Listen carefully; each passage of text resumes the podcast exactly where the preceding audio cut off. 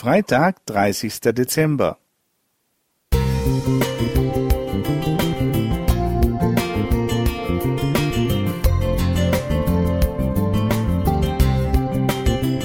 Ein kleiner Lichtblick für den Tag.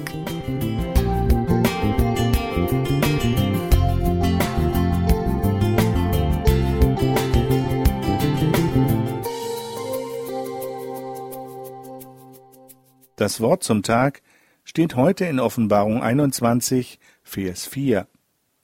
Und Gott wird abwischen alle Tränen von ihren Augen, und der Tod wird nicht mehr sein, noch Leid, noch Geschrei, noch Schmerz wird mehr sein, denn das Erste ist vergangen.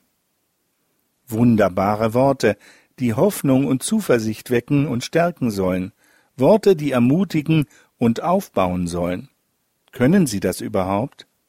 Die Überschrift des 21. Kapitels der Offenbarung lautet Das neue Jerusalem.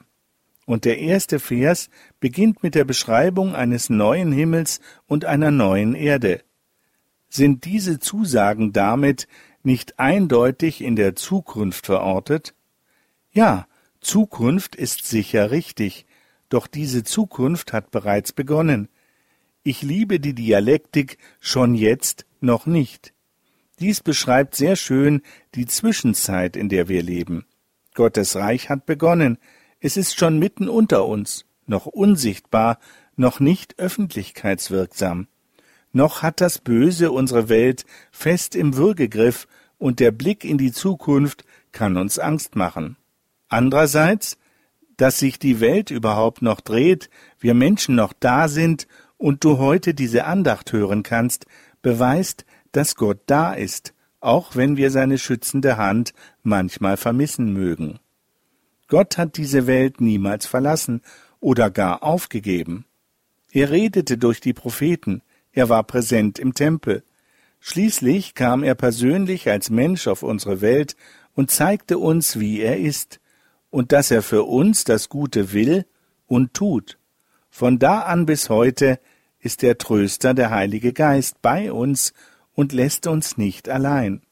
Unsere Hoffnung auf Gott und seine Zusagen ist also völlig berechtigt.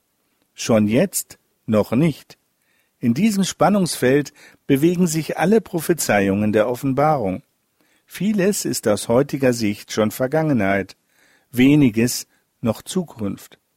Aber es ist auch immer etwas Aktuelles dabei, das uns heute betrifft. Gott wird alle Tränen abwischen. Das spricht für mich ganz klar in die Gegenwart. Er war und ist unser Tröster.